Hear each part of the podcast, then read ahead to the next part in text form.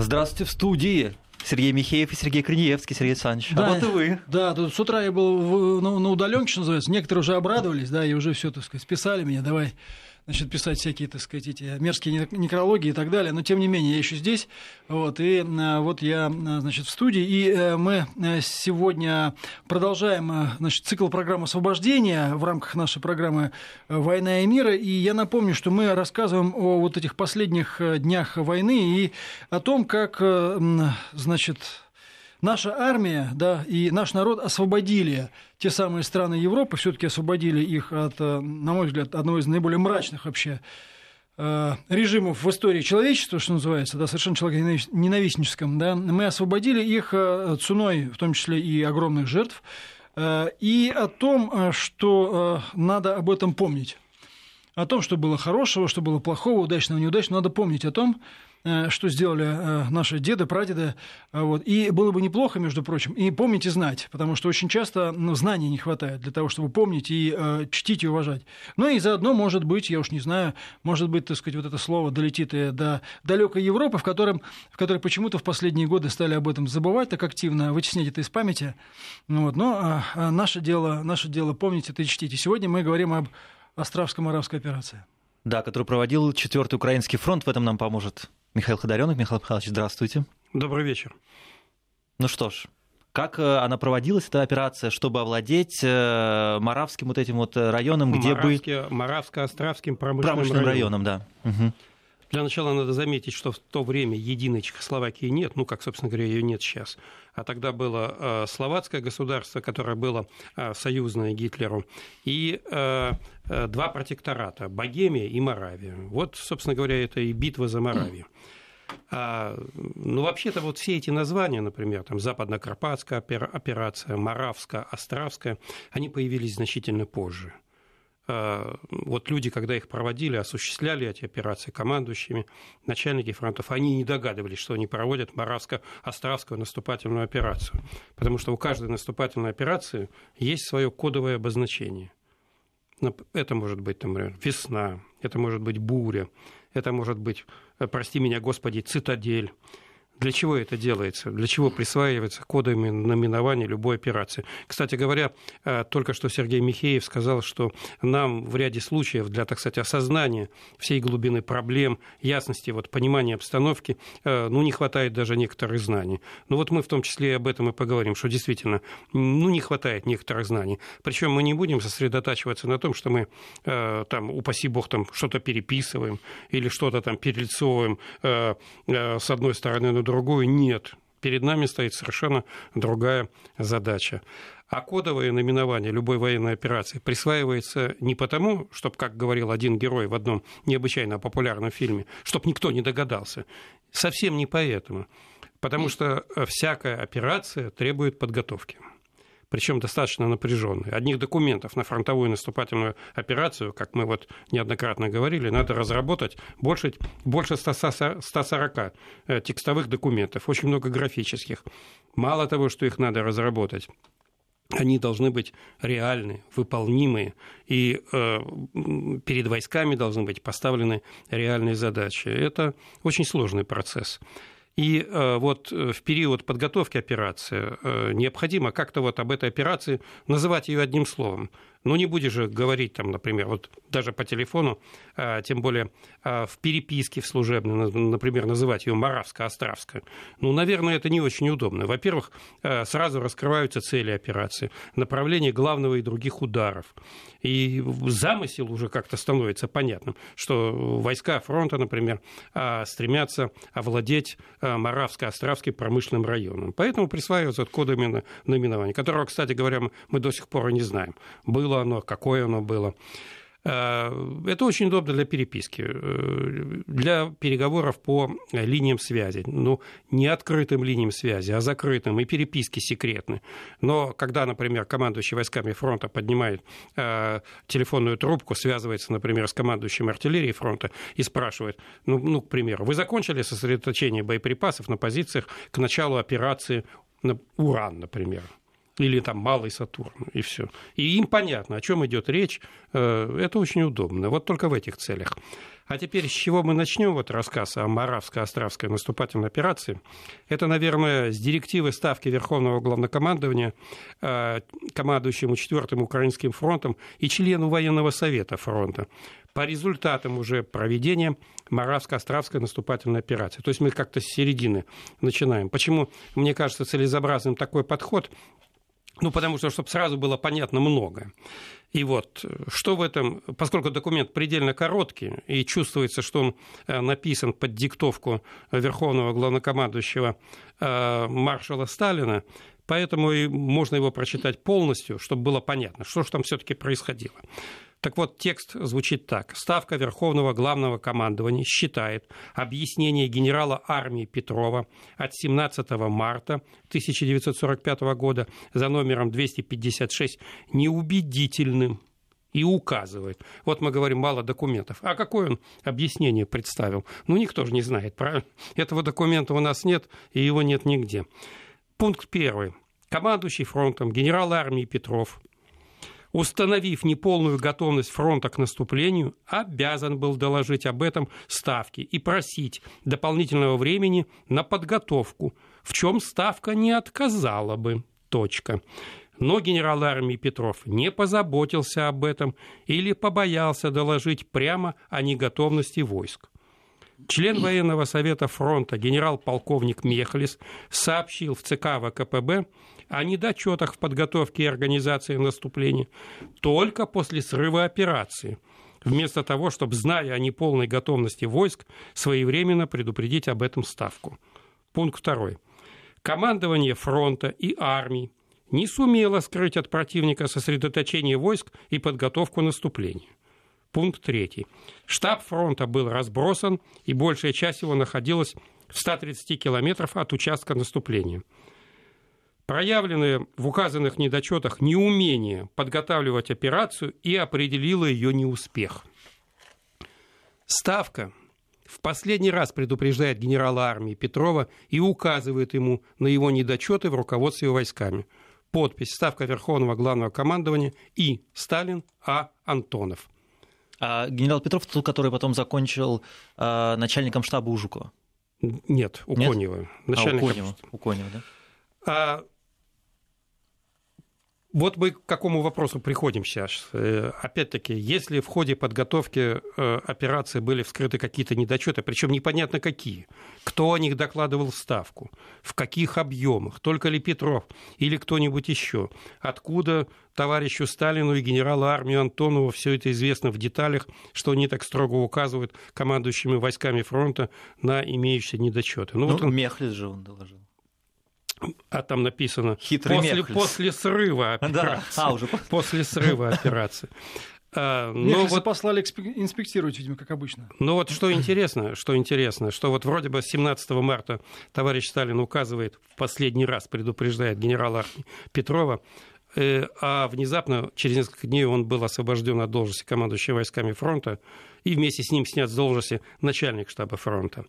И э, вот мы тут к какому интересному моменту приходим, потому что еще как Суворов говорил в этом случае.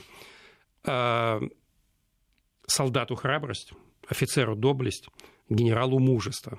Кстати, не все понимают, вот в чем заключается доблесть, мужество. Ну, с, хра- с храбростью это вроде бы все понятно. Потому что у нас уровень такой, что мы понимаем, что солдатское это значит. Да, а вот мужество, в чем заключается генеральское поймет. мужество?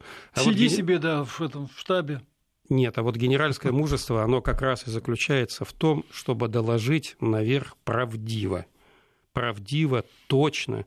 И вот в полном объеме вот обстановка. Вот это... Петров же был еще в Крыму, да? Вот у него были неудачи в Крыму. Это же у него? А сейчас мы еще дойдем до ну, я к тому, что у него он, он, наверное, уже просто боялся лишний раз. Э, вы, вы немножко Нет? опережаете события, хотя, хотя, как э, говорил эм, э, двигайтесь в правильном направлении. Двигаемся в правильном. Но несколько, но несколько опережаете ну, Боялись, события. видимо, все, но тем не менее, действительно, мужество, например, тот же Жуков находил мужество доложить о том, что, скажем, то-то и то-то вот не так. Да, тем более попробуйте об этом доложить товарищу Сталину. Каждый раз еще неизвестно, чем заканчивалось да, бы да, вот да. проявление вот этого мужества. И хотя вот товарищ или Сталин... известно, что было в 1941 да. году. Например, да, или вот, например, хотя товарищ Сталин пишет, ставка не отказала бы, а вот неизвестно, отказала бы или не отказала. Да, вот это сослагательное да. наклонение здесь, конечно. Да, и вот опять-таки вот мы возвращаемся к вопросу генеральского мужества. И попытаемся вот теперь, о чем говорил Сергей, понять генерала армии Петрова. Ну, понять. Хотя понять, конечно, э, временами очень трудно, но тем не менее мы сделаем хотя бы попытку. А для того, чтобы понять его поведение, надо, наверное, обратиться все-таки к его биографии. Во-первых, это был очень достойный генерал, очень достойный. И вот э, каких-нибудь темных историй, там, жестокого обращения с подчиненными, самодурства, избиения, массовых расстрелов, вот за ним никто не зафиксировал в течение э, всей войны. А что такое генерал Петров? Генерал Петров – это, во-первых, его имя связано, э, ну, по крайней мере, с обороной четырех городов-героев из десяти бывших к тому времени, вот, ну, к середине вот 80-х э, годов, скажем так. Тогда было еще не так их много, это потом стали уже присваивать, э, скажем так, в более массовом порядке. Во-первых, генерал Петров – это оборона Одессы. Он там сыграл ведущую роль. Генерал Петров – оборона Севастополя. Севастополь во многом благодаря именно генер... Ивану Ефимовичу Петрову продержался 250 дней. Э, Петров – это оборона Новороссийска. То, что немцы так и не могли овладеть в полном объеме э, Новороссийском, это его, в первую очередь, заслуга. Э, Керчь, город-герой Керчь, тоже неразрывно связан с именем генерала Петрова. Все отмечают, что это был один из лучших генералов, мастеров ведения горной войны. Э, и в то же время вот никто не отмечает жестокого обращения с подчиненными, вот этих бессудных расстрелов. Э, или, например, как сменивший генерала Петрова Еременко очень увлекался битьем подчиненных простой палкой. Он был хромал после ранения, все время с палкой ходил. И вот этой палкой он частенько лупил подчиненных, причем на любых должностных, э, на любых должностных категориях. А Симонов же про него писал, про Петрова, что он даже был слишком, возможно, слишком мягким потому что, типа, обстоятельства военные были, и, может быть, нужно было палкой, а вот он не делал, и, может быть, в этом проблема. Ну вот, кстати говоря, говоря о его противнике, о его противнике, который был по другую линию фронта, это, тогда это был э, генерал-полковник э, Фердинанд Шорнер, звание фельдмаршала ему присвоили 5 апреля 1945 года. Вот, кстати говоря, возможно, то, что и в том числе за то, что э, освобождение Чехословакии двигалось не такими быстрыми темпами, но вот как хотелось нашему командованию. Так вот, э, Шорнер, э, передвигаясь на служебной машине по боевым порядкам своих частей и соединений, за ним все время следовал грузовик или автобус и он в этот грузовик и автобус набивал всякими пораженцами, уклонистами и так далее, а потом в массовом порядке приводили смертные приговоры в исполнение. Его, э, вот у нас он попал в плен после войны, американцы его передали э, нам э, в конце мая 1945 года. Это один из последних фельдмаршалов Третьего рейха и единственный в своем роде фельдмаршал, поскольку он начинал службу солдатам срочную. Первые два года своей службы он отслужил солдатом с 911 по 913 год.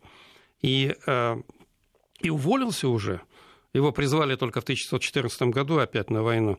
Он в ходе Первой мировой войны дослужился до обер-лейтенанта, командира роты, три раза был тяжело ранен. Вот в отличие от некоторых наших полководцев, особенно гражданской войны, которые в годы там, э, Первой мировой войны был лучше там, унтер-офицером, там, фельдшером, призывал закончить войну, агитировал за большевиков. Так вот этот три раза тяжело ранен командир роты. Вот такой опыт был. Вторую мировую войну начал командиром дивизии. Удостоился почти всех.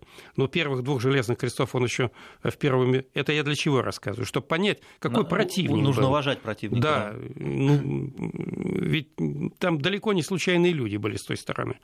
И Э, и самое интересное, он еще долгую жизнь прожил. Так вот, за эти массовые расстрелы его не 4,5 года посадили уже в ФРГ.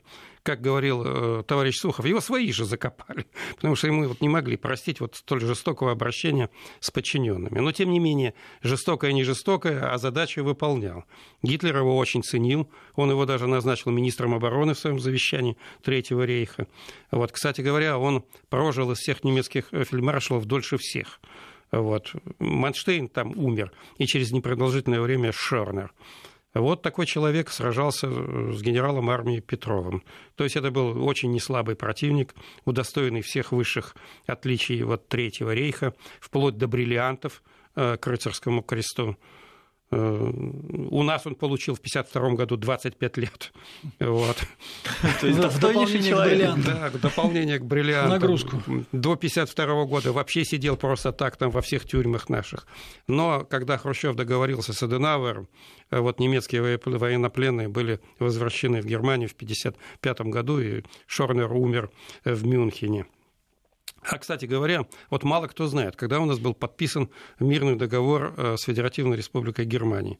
Ну, когда мы вышли из состояния войны. Вот. Ну, считается, что флаг водрузили над Рейхстагом, тут и войне конец. Да вот как бы не так. Ну, он мы с Японией же С до сих пор. до сих пор, Да. Да, а с Германией в 1955 году-то только и было подписано. Пятый год, да. То есть вот эта юридическая точка, когда ну, страны перестали быть соперниками. Вот так, не все просто. Теперь, как же, собственно говоря, вот э, развивалась эта Боровско-Островская операция? Э, Надо сказать, что вообще четвертый Украинский фронт, он был такой не самый большой по боевому и численному составу. В него вот ходили э, три общевойсковых армии, 38-я, 1-я гвардейская и 18-я армия. Вот 38-й армией командовал Москаленко, 1-я гвардейская Гречка, будущий маршал Советского Союза. Э, 18-й армии Гостелович, а 8-й воздушной армии генерал Жданов. И э, не надо забывать, что заместителем начальника политуправления 4-го Украинского фронта был генерал-майор кто? Леонид Ильич Брежнев. Да вы что? Да. Достойнейший человек. Вот так. Э, Ну, в так таких деталях мы, я все-таки биографию Брежнева не помню, конечно, хотя изучал все, все его бессмертные творения. Малая как земля. положено. Малая Я так земля, думаю- целина, и возрождение целина. Я так думаю, опять-таки, пользуясь языком того времени, вы, Сергей, не просто изучали, вы, во-первых, углубленно изучали. Однозначно. Да, потом конспектировали и даже сдавали, даже сдавали зачеты. А я могу сказать, что вот там, я понимаю, что это писал не он, но вообще «Малая земля» довольно интересная книжка. Вот, и написана она неплохо. Вот. А И- кто писал? Да, кстати, это какой-то очень известный журналист, я забыл. Но, этого не да. знаю. Ну, я его прочитал с, с интересом. Вроде бы скажем так. Чайковский там был причастен к этому делу. Ну. Ну, насколько, насколько, может, и у него там были литературные Я негры, все три книжки прочитал негры с какие-то, а он помешал. И, кстати, посещал Малую Землю, как бы, и вот непосредственно вот этот вот плацдарм, как бы, и все вот это, вот, все эти дела. Довольно интересно. Нас, нас с вами объединяет то, что и я там был. Тоже. Аграновский написал. вот написано. Да. Известный очеркист Анатолий Аграновский. Э, Так если возвращаться все-таки к Моравско-Островской э, операции, то вот 13 февраля командующий 4-м Украинским фронтом э, был на докладе у Сталина и изложил свои соображения по ведению этой операции. Кстати, вот у нас, когда называют вот некоторые операции, там Моравско-Островская, там Ржевско-Сычевская и так далее, это произошло значительно позже. Это произошло значительно позже. И иногда вот как-то стесняются назвать все-таки, а что же, собственно говоря, в замысле была Моравско-Островская операция? Ну да, она тогда так не называлась, но планировали это овладеть Прагой, но вот как-то не очень сильно задалось. Не очень сильно задалось. Вот. То есть планировалось овладеть Моравско-Островским промышленным районом, наступать на Прагу и при благо- благоприятных обстоятельствах овладеть э, тогда еще столицей протектората Богемия, скажем так. Главный удар – правое крыло 4-го Украинского фронта силами 38-й армии и 1-й гвардейской в общем направлении на Аламоуц. Что пошло не так? Что пошло не так? Сразу надо прямо сказать. Вот к сожалению, я еще раз говорю, у нас мало документов. Вот если были вскрыты какие-то недостатки в ходе операции, то, конечно, хорошо бы узнать, какие. Ну, а боевой состав фронта был не очень большой. Там а нач- мало документов, да, вот реально? Вот реально мало. Скрывают, да? Ну, ряд не рассекреченный. А говорят, тут можно в архив сходить и прям все можно достать. Ну, как-то я, вот- как-то я в этом сильно сомневаюсь. Да? Тем более, чтобы понять многие вещи, а мы сейчас еще об этом скажем, э, надо э, документам ставки иметь доступ. А вот с этим как-то вот гораздо сложнее. Потому что никогда не поймешь действия фронтов, если не будешь иметь в руках все э, документы ставки. А вот с документами ставками у нас настолько плохо, что я думаю, что и через несколько десятилетий мы к ним не доберемся. Э, Боевой состав э, и численный состав 4-го Украинского фронта был таков. 240 тысяч человек, 2000 орудий и минометов. Ну вот опять-таки, вот 2000 орудий и минометов. А хорошо бы, конечно, узнать, каких калибров, в каком количестве. А то сколько из них там? Может, там из них половина 82-миллиметровых минометов, правильно? Вот. А того... может быть, кстати говоря, я прошу прощения, что перебиваю это буквально. Я не исключаю, но э, может быть, может быть, эти документы были такими странными, в том числе потому, что это э, как бы, ну, э, было сделано из соображений секретности. Вот все вам напиши, каких калибров, так сказать, да где расположено и все такое прочее. Конечно, враг Нет, не но не исключено да. же это в том числе. Видите, ну, 75 лет прошло, вроде как уже как и можно все-таки определиться с количеством орудий и минометов, я так думаю. А, ну, не знаю, не знаю. Стоит да. ли спешить с такими делами? В общем, наступление началось 10 э, э, марта в 7.45. В 7.45. Что и что опять, вот, что, какой момент, опять-таки, генеральского мужества в этом плане присутствует? Э, какая погода была? Какая погода? Сильный ветер, низкая облачность, метель, нулевая видимость. Вот как в таких условиях, опять-таки, проводить артиллерийскую подготовку атаки? Ну, во-первых, э, генералу Петрову всегда в каком плане не везло, что он все время воевал на такой местности, которую ну, ну, не назовешь удачной, в том числе и вот э, те районы. Это сильно всхламленная местность, множество рек, ручьев, Э, все возможности созданы для инженерного оборудования. Там немцы создали три укрепленных полосы, причем очень много было бетонных долговременных огневых точек. Ну и, и... такая погода означает, что авиацию нельзя применять? Да не только авиацию, ничего нельзя применять. Вот ничего нельзя применять. Я потому что, да, нельзя что такая вот... Мы немножко остановимся. Вот, Вообще а, огневое поражение противника, ну, не будет у тебя никакого успеха, если ты, во-первых, не вскрыл не вскрыл. Точно систему оборонительных рубежей противника, его огневые точки, пункты управления, вот. Во-первых, это надо вскрыть всеми имеющимися в распоряжении средствами разведки, в том числе воздушной, агентурной, э, с помощью захвата пленных, э, с помощью артиллерийской инструментальной, она так называлась, это оптическая, звуковая, отфотографировать весь предполагаемый район по полосу наступления, участки прорыва, чтобы у каждого командира батальона, ну я по тем временам того, того времени, чтобы был планшет с картой, взаимодействие наладить и так далее. Ну, если ты не вскрыл систему э, противника, э, то, как, конечно, э, о какой можно говорить успешном огневом поражении вот его обороны, объектов основных, огневых средств. Это первый момент. Ну, а второй, что артиллерийская подготовка атаки требует? Она требует, она проводится, во-первых, ну, по некоторому графику. Начинается, как правило, там, с огневого налета. Вот. Михаил Михайлович, нам нужно сделать, у нас график тоже, нам нужно сделать паузу на новости. Моравско-Островскую операцию наступательную мы обсуждаем с Михаилом Ходоренком. Пауза и вернемся. И мы вернулись в эфир. У нас Михаил Ходорен в гостях. Моравско-Островская операция сегодня. Началась вот артподготовка, видимость нулевая. Ну, иногда вот считается, что артиллерист, он там находится возле орудий, и хриплым там голосом Николая Алялина кричит «огонь». Да. Вот, машет флажком там в лучшем случае «огонь, огонь» и так далее. На самом деле, вот если взять простую батарею, артиллерийскую батарею, то командира батареи-то и нет на батарее. Он на наблюдательном пункте, на наблюдательном пункте и управляет огнем своей батареи. А на батарее находится старший офицер батареи. Вот так у артиллеристов принято. Короче говоря, э, ну и в то же время э, на переднем крае находятся э, ну, все, вот, все артиллеристы от командира батареи и выше. Командиры дивизионов, командиры полков, командиры артиллерийских дивизий прорыва, командиры корпусов, командующие артиллерией армии и фронта. Потому что это же самое главное. Если, если не подавлена оборона противника, не подавлена, но посылать свою пехоту, ну это, ну, это преступление просто. Артиллерийская подготовка ведется по графику. Ну, например, начинается огневой налет, потом начинается, к примеру, стрельба на разрушение и подавление, потом огневой налет, потом снова стрельба на разрушение, потом, к примеру, там несколько ложных переносов огня. Для чего эти ложные переносы огня делаются? Чтобы повысовывались те, кто запрятали. Ну, да? вроде бы раз перенесли огонь в глубину, Немцы обычно оставляли первую э, полосу обороны и отходили ко второй во время артиллерийской подготовки. Э, тем самым старались избежать ржев, потому что жертв ненужных. Потому что, как бы там ни было, артиллерия все равно перепашет весь передний край. А потом возвращались. А если вот ложные переносы, ну, например, вернулись в первую траншею, и после этого сразу огневой налет. Ну, вот как-то вот нехорошо получится, правильно, для обороняющихся. А если таких ложных переносов несколько за артиллерийскую подготовку? Вот, например, артиллерийская подготовка во время того же самого Брусиловского порыва 1616 года была осуществлена так мастерски, что когда пехота пошла в атаку, э, противник, очень многие, так и не успели выйти из блиндажей, убежищ, убежищ, их там, их там прямо в плен и взяли. Потому что было несколько ложных переносов дня, они уже так привыкли к этому, что думали, ну, ну и на этот раз ложный. А он оказался не... А вот на этот раз он оказался настоящим. Вот. И многие так и не успели выйти из блиндажей, там, убежищ, так были там в плен и захвачены. Вот. А тут ведь, ну, когда видимость ноль, огонь ведется по пустому, ну, практически в никуда.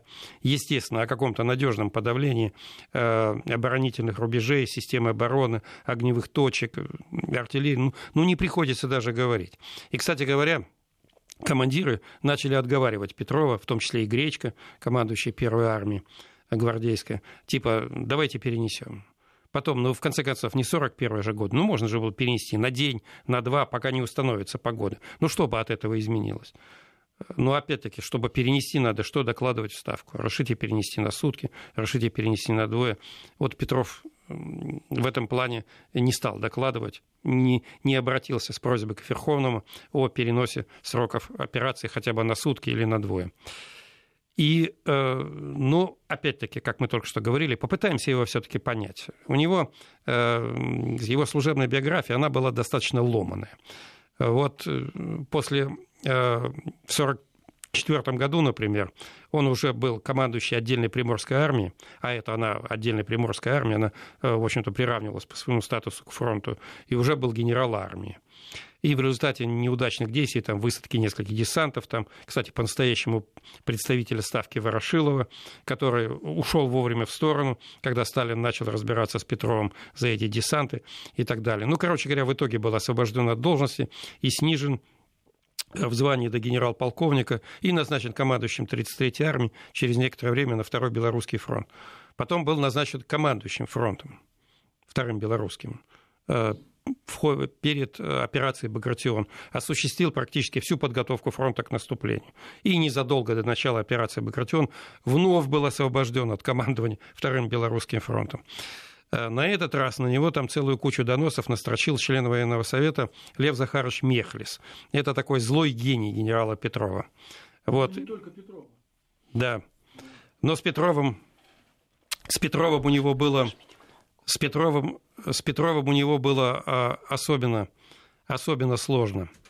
Э, то есть, вот, например, он был освобожден только в результате вот, э, вот этих, ну, я, наверное, не могу назвать их иначе, как доносов. То есть, вот уже вроде как командующий войсками Второго Белорусского фронта освобожден. А что ж такой Мехлис был злой? О, а... Мехлис это вообще демон.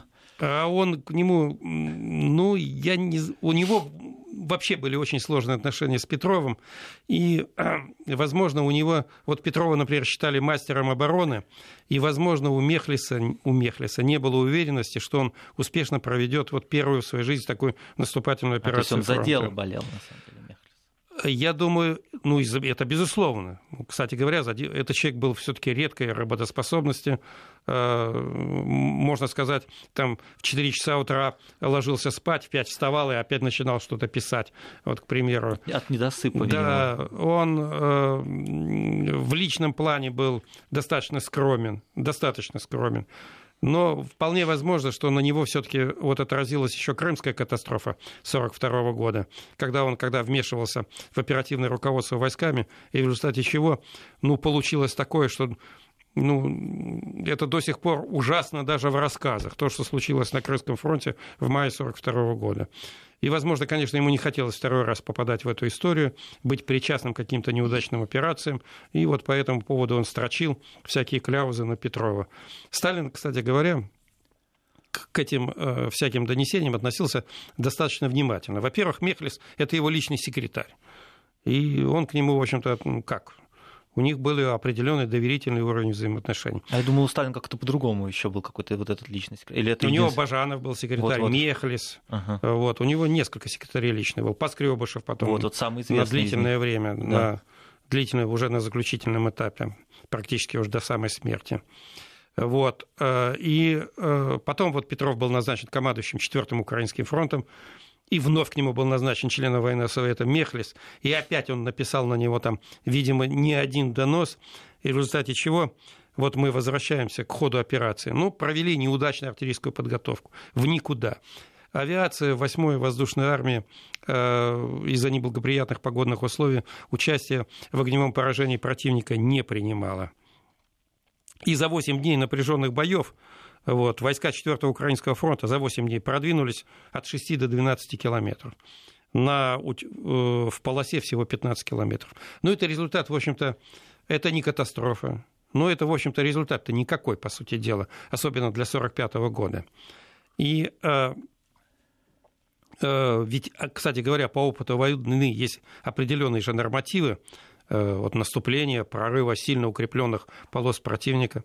Э, вот, например, норматив, когда ведется э, прорыв сильно, если, конечно, все пошло удачно. 1-1,5 километра в час. Вот движение войск должно осуществляться. Учитывая, что войска э, в первый день наступательной операции обычно воюют 12-14 часов, но больше не получается, силы кончаются. Ну, стало быть, вот если за первый день э, продвинулись на 12-15 километров, это удача за первый день. Это удача. Уже создаются условия для ввода э, в сражение второго эшелона, в частности, там, подвижной группы фронта, механизированного или танкового корпуса. Но если за день продвинулись на один километр, ну, это, считай, никак не получилось, правильно? Но вот это произошло по этим и причинам. Неготовности к операции, э, противник знал время, день начала, и, конечно, противник очень сильно укрепился. Откуда он знал? Э, вот, кстати говоря, тоже документов об этом нет. Откуда он знал? Это везде написано. Предатель нашем... был? Ну, я не думаю. Я все-таки думаю, что средства разведки сработали. Потому что, может быть, из-за нашей беспечности э, ведения радиопереговоров, может, из-за его образцово организованной воздушной разведки. Ну, и в конце концов, может быть, да, характер местности предполагал, что именно вот по этим направлениям наши войска нанесут, э, например, главный удар. Ну, короче говоря, дал приказ закрепиться на достигнутых рубежах. Вот таким образом, вот первый этап вот этой операции э, Моравско-Островской вот таким образом и закончился. И вот что вышло-то? Что вышло-то? Ну, потом уже начались перегруппировки. Э, если продолжать, так, опять-таки, что надо как-то менять направление удара, производить перегруппировки, по, осуществлять пополнение запасов материальных средств, ну, предпринимать какие-то другие меры. Но не успел Петров толком ничего сделать, и 26 марта 1945 года был снят вместе с начальником штаба фронта генерал-лейтенантом Краженевичем э, занимаемых должностей. Значит, причины там типа наличие сил и средств прорыва, долговременной обороны противника, ну вот неудачи, и крайне ограниченное количество боеприпасов. Опять-таки, вот когда говорят о том, что 4 Украинскому фронту было выделено крайне ограниченное количество боеприпасов для ведения наступательной операции, ну, хотелось бы узнать, а сколько, правильно, а каких калибров, а каким орудием, сколько было израсходовано в первый день, там по дням. Но вот мы не можем судить об этом, правильно? Равно как это записки злого гения Мехлиса, там неизвестно. Что он там про Петрова написал? Вот 75 лет прошло. Пока а, рано еще А вы уверены, что записка-то сама есть? Может быть, Сталин ее сжег? Нет, я просто я серьезно говорю, возможно, просто их физически не существует уже. Я лично убежден, что такие записки, и не одна, бывали, наверное, и в первом случае, когда он был командующим Петров войсками второго э, Белорусского фронта, и э, в этом случае. Потому что, ну вот, ну сама логика подсказывает. То есть 17 числа, 17 числа Сталин вроде как ему указывает последний, э, э, предупреждает последний раз, типа, э, ну, тем, но тем не менее предоставляет возможности для э, как это принято у нас говорить, для исправления ситуации. И вдруг через неделю он его освобождает от командования войсками фронта. Михаил Михайлович, небольшая пауза. Вести ФМ. Угу. В тот же день, в тот же день, 26-3 был назначен новый командующий генерал армии Андрей Еременко. 2 апреля новый начальник штаба генерал-полковник Сандалов. И 15 числа операция продолжилась. Э, ну, естественно, опять-таки, после необходимых перегруппировок, после уточнения направлений главного и другого ударов. И 30 апреля, 30 апреля э, Моравско-Островский промышленный район был освобожден. Какие потери понесли вот за время проведения Моравско-Островской э, наступательной операции? 112 621 человек убитыми и ранеными. Из них убитыми 23 964 человека. Ну, вроде как, вот с точки зрения статистики, да простят, простить будет прощен мне этот цинизм. Вроде как 23 964 человека убитыми для фронта, это вроде как не так уж и много, с одной стороны. Ну а теперь представьте, что это было, что это было в марте, апреле 1945 года ну, буквально за несколько недель до окончания войны. И представьте все-таки вот родственников, отцов, мужей, братьев, жен, которые ну, в последние дни войны получили вот извещение о том, что их родственник погиб э, в ходе проведения вот, вот этой операции. Противник потерял, ну, по нашим донесениям, по боевым донесениям, еще больше э, уже значительное количество пленными, поскольку уже война шла к концу. Ну вот таким образом э, завершилась вот эта операция. А ее значение можно, вот, скажем, сейчас уже, как бы, ну, подводя уже через много-много лет, как бы, да? Конечно, хотели взять Прагу, но сами понимаете, одно дело планировать, другое дело выполнять эти же планы э, э, наряду вместе с необычайно сильным, э, без всякого привлечения, жестоким противником. Это одно дело. Второе, что вот ее значение, ее значение – ведь э, что протекторат Богемия, что протекторат Моравия, ведь это, собственно говоря, были э, так, такие оружейные дворы Третьего рейха. И население там на промышленных предприятиях ударно трудилось на пользу Третьего рейха. Шкода то же самое. Ну, это вообще да. до самого последнего дня. И, в принципе, они... чешская школа же оружейная достаточно такая известная? Ну, перед войной мы даже у них покупали лицензии. Вот мы перед войной у них покупали лицензии на производство 210-миллиметрового орудия артиллерии резерва Верховного Главного командования, 305-миллиметровой гаубицы. Э, и даже вот, например, станковые пулеметы чешские, они даже в этом преснопамятном фильме «Ржев» есть, кстати говоря, вот там это, это чешский станковый пулемет. То есть в изобилии снабжали Третий рейх вооружением, военной и специальной техникой, как принято у нас говорить, боеприпасами. И напряженно трудились аж чуть ли не до 8 мая. До 8 мая. Поэтому вот овладение этим... Э, да что говорить об этом? Э, в 1941 году из, из 17 танковых дивизий вермахта 6 были на чешских танках. Да-да. 6 были на чешских танках. А вот это удачное шасси, очень удачное шасси вот этого танка «Прага», э, он у немцев назывался 38Т, э, они до 1945 года ставили на него различное оборудование, э, самоходные орудия, истребитель танков «Хетцер» был на этой базе. То есть, ну, без всякого привлечения, миллионы, миллионы наших людей, миллионы наших людей, бойцов, командиров, были убиты вот оружием, которое было произведено на чешских заводах. Но после победы выяснилось, что все они были антифашистами. Да, Хотя никакого там особенного там... Какие молодцы, а? Да, никакого там особенного партизанского. Они, кстати, до сих пор не покаялись за это дело. Между прочим, Они да. проводили митинги, Между там прочим. Гитлер наш отец, там, значит, славили его всячески, по-стахановски трудились, заступали на трудовые вахты производили... В принципе, их все устраивало. Да, их все там устраивало, по большому счету. Да и восстание-то они в Праге подняли только тогда, когда убедились, что ну, ну все, вроде нам за это ничего не будет. Вот. И то не успели поднять восстание, как начали вопить о помощи. Поможите, поможите. Ну, помогли. Да. Ну и Мы... что в результате? Ну? Нет, я просто к тому, что вот э, я хочу тоже вот то, с чего я начинал. Важно и это тоже знать.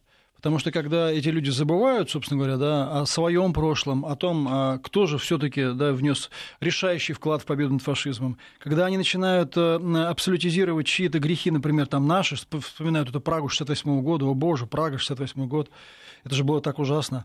А вы вспомнили бы то, э, как это у нас было на самом деле. Вот мы сейчас как раз об этом говорим. Без, без того, чтобы, знаете, кого-то там как-то клеймить, но тем не менее, все-таки, но она правда требует расстановки всех точек над «и». Что касается Петрова, то вот еще на чем можно остановиться, что в принципе вот похоже Сталин э, сознавал все-таки, что есть определенный вот элемент несправедливости по отношению к этому выдающемуся военачальнику в его действиях все-таки присутствует, потому что вот вроде как не успел снять но тут же назначил, тут же назначил на должность начальника штаба Первого Украинского фронта э, к маршалу Советского Союза Конева. А вот мы говорили, что э, Четвертый Украинский фронт, он был ну, не совсем большой по своему боевому численному составу. А вот Первый Украинский фронт, это, это было... Серьезная это, организация. Это да? была еще та организация. Э, Михаил Михайлович, а мне кажется, вот э, ответ, почему Сталин еще так вот берег, можно сказать, Петрова, вот он писал Мехлису еще в 1942 году э, по поводу того, что он критиковал Мехлис за то, что он не, не участвует в работе, а сторонний наблюдатель, Кляузы пишет, говорит, что позиция гнилая, и потом он пишет, вы требуете, чтобы мы заменили Козлова, там другого человека, кем-либо вроде Гинденбурга, но вы не можете не знать, что у нас нет в резерве Гинденбургов. Вот мне кажется, поэтому он и Петрова берег, потому что он понимал, что Гинденбургов нет, но есть вот такие, как Петров. Э, Но, опять-таки, что надо отметить, что по завершению Великой Отечественной войны Петров был э, удостоен звания Героя Советского Союза. Опять-таки. Но маршалом так и не стал.